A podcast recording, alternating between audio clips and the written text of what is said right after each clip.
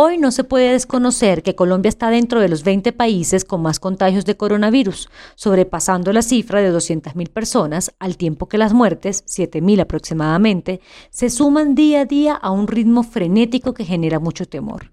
Nada es claro sobre lo que está ocurriendo, ni mucho menos cuándo será la llegada del tan anunciado pico o el adelgazamiento de la curva de muertes y contagios.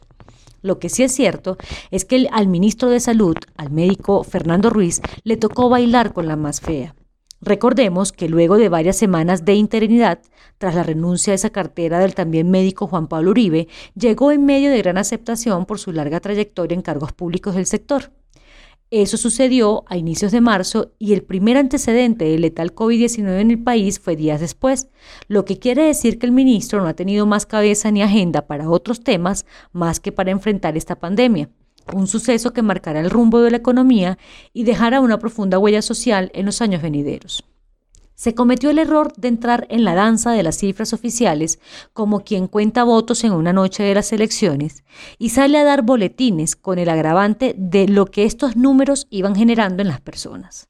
Es más, la Universidad Johns Hopkins y la página web Mater se convirtieron en el referente mundial de los datos basados en los números oficiales de los países. Y pasados cuatro meses de ese baile de estadísticas, las cifras dictan que superamos a China y Alemania. Ahora vamos tras Italia con una liturgia de números que lo único que generan es un pánico extendido que en poco o nada ayudan a la administración del problema.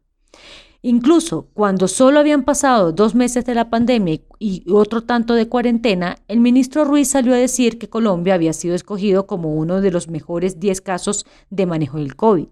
Anuncio que se festejó como cuando la señorita Colombia pasaba a las 10 finalistas de Miss Universo.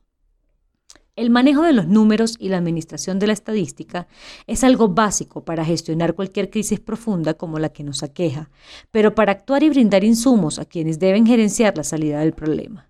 Pasados cuatro meses, el Ministerio de Salud no ha liderado un gran estudio con algún centro económico u otra cartera para que se conozca el impacto económico de muertes y contagios, no de los estragos de la cuarentena, que eso se sabe a simple vista.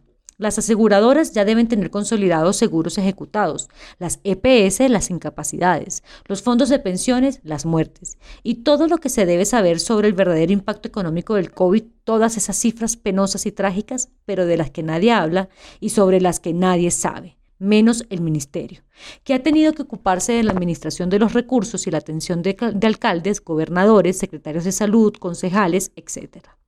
Los daños económicos partiendo del cierre del comercio y los efectos de la cuarentena son evidentes y nadie los discute.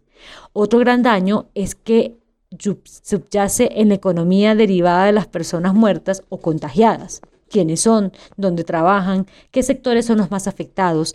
¿Qué edades tienen? ¿Hombres o mujeres? ¿Empleados o desempleados? Aún falta mucho por saber para poder actuar y el ministerio es fundamental para dar esas respuestas.